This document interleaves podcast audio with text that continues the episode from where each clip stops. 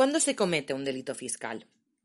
Estaba el otro día, quien dice el otro día dice dos años, eh, tomando un café con una amiga, autónoma.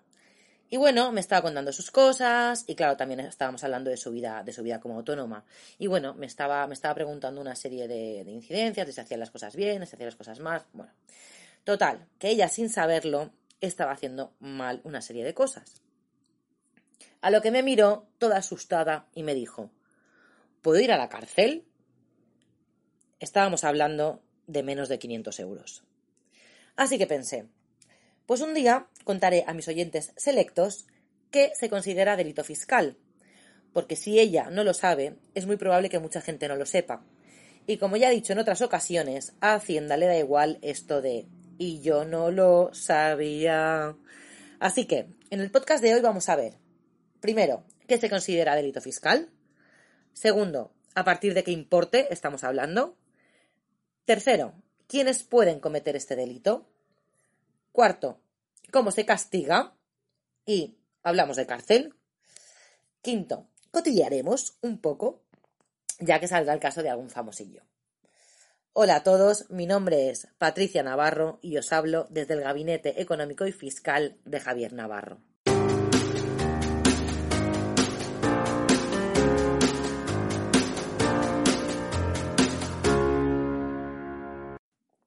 ¿Cómo estamos? ¿Estamos bien? ¿Todo correcto? Bueno, pues ah, el primer podcast que hice, ahora ya pues unos tres años, hice, hice en abril más o menos, me parecía que, como digo en el podcast, que empezaba la casa por el tejado si no os contaba qué son los tributos. ¿Por qué pagamos tributos? Desde aquí os animo a escucharlo, ¿eh? eh ya que explico, bueno, pues mm, que es, un, que es un deber, el deber de todo ciudadano, contribuir con el sostenimiento de los gastos públicos, artículo 31 de la Constitución española. Bueno, pues hoy hablaremos de todo lo contrario. Quiero hablaros de eludir el pago de tributos. Hablaremos, hablemos de delito fiscal, hablemos de qué es y como siempre, vamos a ver dónde se regula. Bueno, pues entonces, el delito fiscal se regula en el artículo 305 del Código, del Código Penal. El Código Penal es el código que recogen las leyes. A ver, los códigos mm, tanto civiles como penales, pues, yo qué sé, pues como el Código de Comercio, recogen reglas, recogen normativa legal sobre una materia en concreta. Bueno, pues el Código Penal, ¿qué materia regula? Bueno, pues regula materias como homicidios, robos, amenazas, tráfico de drogas. ¿Por qué entonces se llama Código Penal? Porque a una conducta delictiva, delito, se le asocia una consecuencia jurídica, una pena, de ahí el nombre de penal. Bueno, esta es la parte un poco más así, ahora veréis que se anima esto. Bueno, eh, pues al regular dicho Código Penal los delitos, regula los delitos contra la hacienda pública y contra la seguridad social. Y ahora sí vamos a ir resolviendo las cuestiones que hemos planteado. Venga, primero, ¿qué se considera delito fiscal? Venga, pues un delito fiscal es un delito contra la hacienda pública. Se considera defraudar a Hacienda por acción u omisión, o sea, acción u omisión, también si dejas de. Eh, aquí hablamos de tanto estatal, de eh, la agencia tributaria, eh, la, agencia autonómica de la TIP, por ejemplo, las islas de la agencia tributaria de Madrid o la agencia tributaria de las Islas Baleares, la local, por ejemplo, también del ayuntamiento. ¿Vale? Entonces hemos dicho que muy bien, que se considera defraudar. Ahora veremos defraudar cómo. Bueno, pues el propio artículo te dice que puedes defraudar de varias maneras. Muy bien. Defraudar eludiendo el pago de tributos. Esto es importante. Eludiendo el pago de tributos. Mm, no, no pagando. O sea, no te está diciendo que defraudas si no pagas. Aquí te está diciendo que puedes defraudar eludiendo. Es decir, ocultándolo. O sea, por ejemplo, no presentando unos ingresos o presentando menos ingresos o cuando te inventas gasto. O sea, aquí estás eludiendo el pago de los tributos. Vale.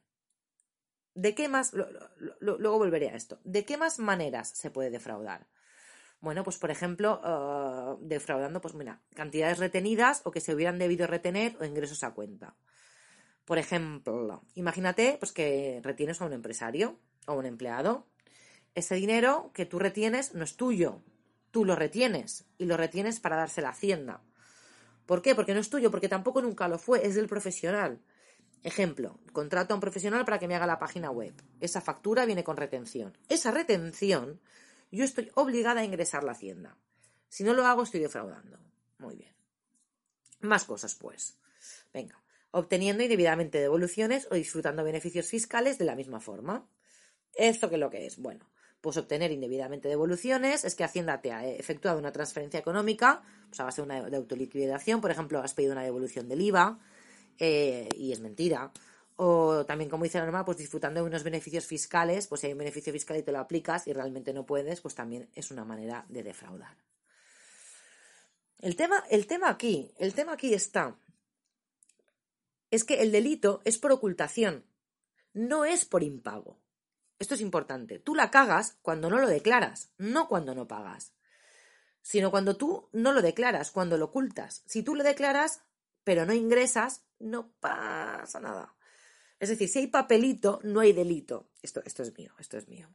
Eh, o sea que por no pagar no vas a la trena, vas a la trena por engañar, to cheat, que creo que se dice en inglés, por ocultar. Y claro, se te, se te pillan, claro.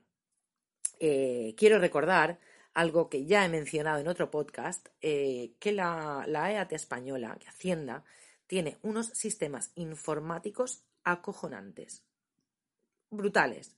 Cruzan datos con todo y a la mínima salta. Eh, lo digo porque quiero que sepáis esto. No, no pasa nada. No, no, es que declaras mal y, y te viene la cartita. Bueno, entonces dicho esto, seguimos. Esto es muy importante. Eh, tú puedes defraudar a Hacienda y no, convertirte no convertirse en delito fiscal. Tú puedes ser un poco picarón, un poco piratilla y decir, venga, eh, me voy a deducir este viaje que hice a Costa Rica, me lo meto como la actividad económica que diré que he ido a ver un, pues no sé quién. Bueno, eh, porque aquí, claro, no nos engañemos, tú estás defraudando, estás metiendo como gasto de, una, de tu actividad económica un gasto que no tiene que ver con, con, eso. Te has ido a Costa Rica porque te ha apetecido muy bien. ¿Eso es delito? No pero sí te cascan una sanción por, por pirata. ¿Cuándo es delito? Pues depende de dos cosas, depende de la cuantía. Eh, por ocultar cuánto dinero se considera, se considera delito. Em, pues esto ahora, ahora lo veremos, eh, la cantidad. Pero aquí también tiene que existir dolo, es decir, tiene que haber voluntad de defraudar. Tiene que haber engaño, tiene que haber intención de dolo. O sea, dícese, o sea, tiene que haber intención. Dolo dícese según la RAE, de voluntad maliciosa de engañar a alguien o de incumplir una obligación contraída. Ahora vamos a la cuantía. Venga, ¿qué cuantía? La ley dice así.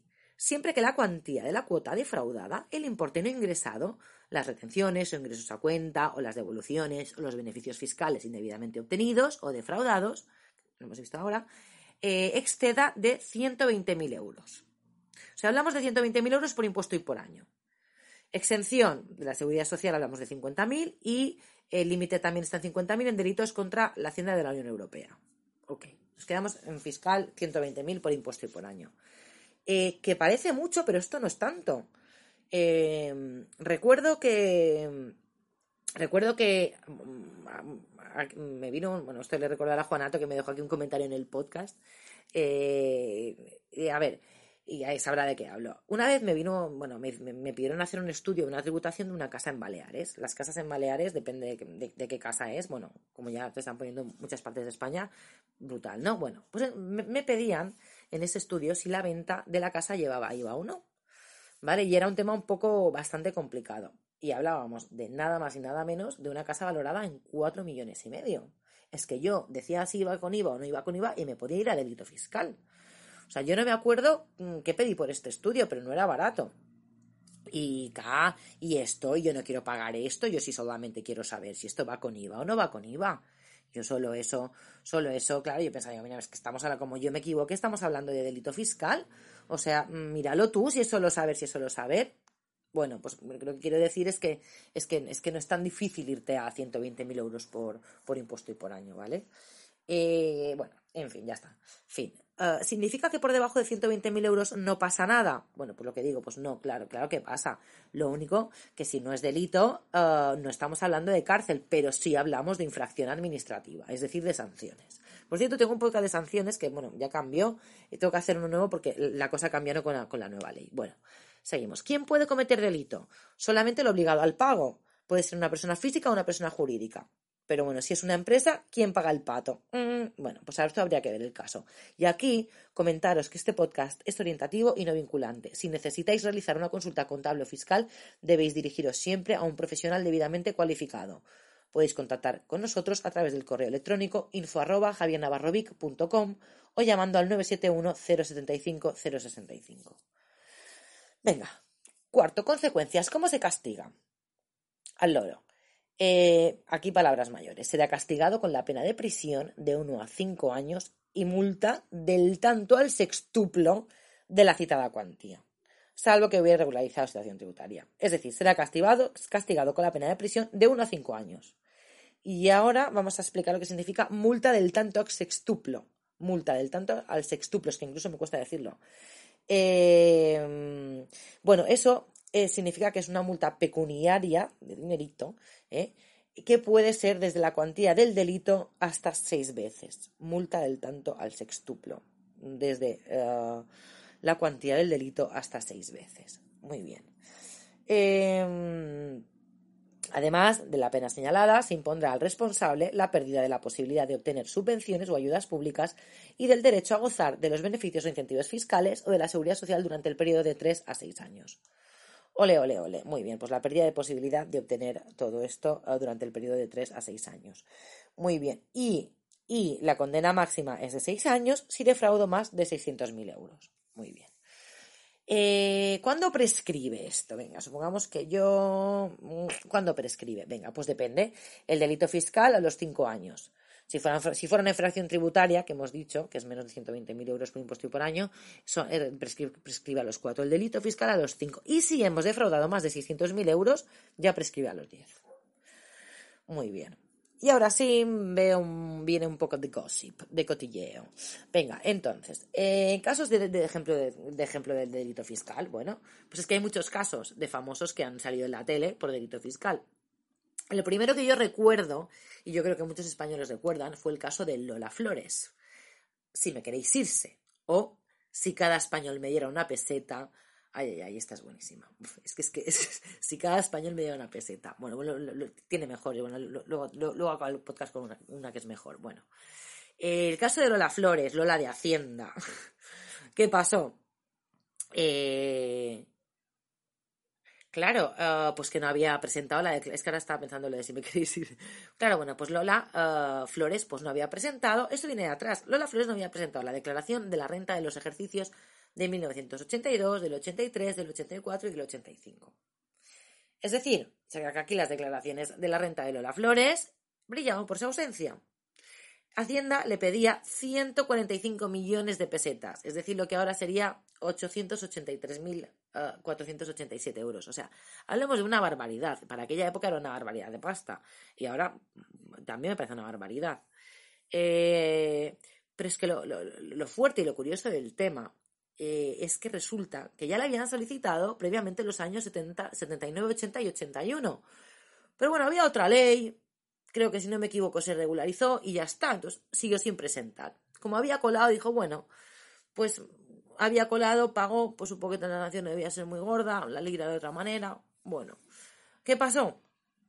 Que entonces cambia la ley.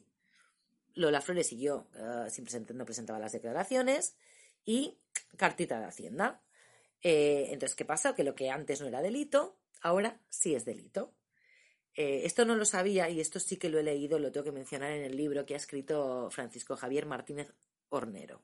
Eh, que es un título bueno que se llama utilizado buscando información sobre este tema eh, titulado delitos fiscales de los famosos que lo, encontré buscando información sobre este tema vale la pena mencionarlo mm, y bueno habla sobre todo sobre el tema de las flores que comento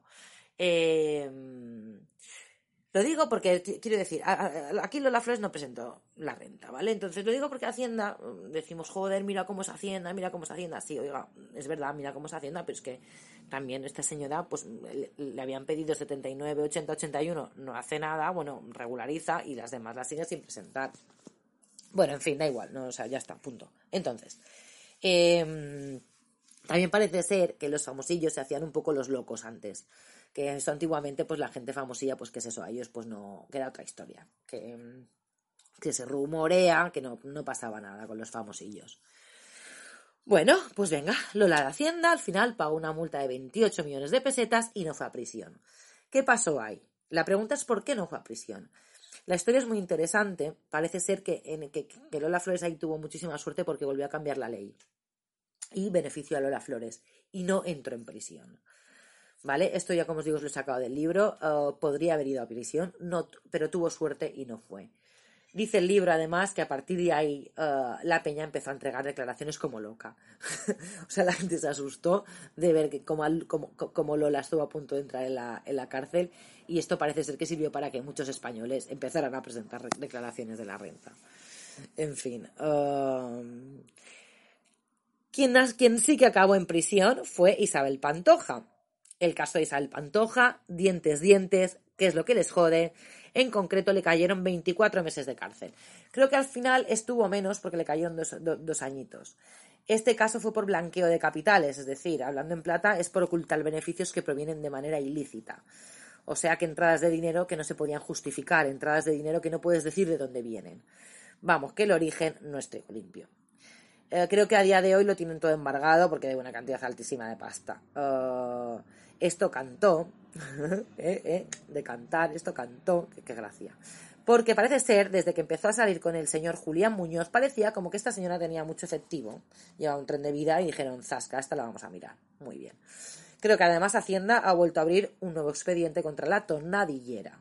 Si no decía esta palabra, reventaba. Dientes, dientes. Conclusión. Ahora sabemos que delito fiscal consiste en defraudar a Hacienda más de 120.000 euros por impuesto y por año. Ahora sabemos que puedes ir a la cárcel de uno a seis años dependiendo del importe. Ahora sabemos que debe existir voluntad de defraudar y ahora ya sabemos el motivo por el que Lola Flores y Isabel Pantoja cometieron delito fiscal. Como no, la frase del podcast de hoy, como no podría ser de otra manera, es de Lola Flores y dice así: No sabía que esto podía tener tanto castigo para una persona que no tiene dinero. Muchas gracias a todos por apoyarme, estar ahí y escucharme. No olvidéis darle a me gusta y gracias especialmente a los que ya estáis suscritos o os vais a suscribir cuando escuchéis esto. Os deseo a todos y a todos que estéis bien y que ya que no os merecéis menos. Hasta la próxima.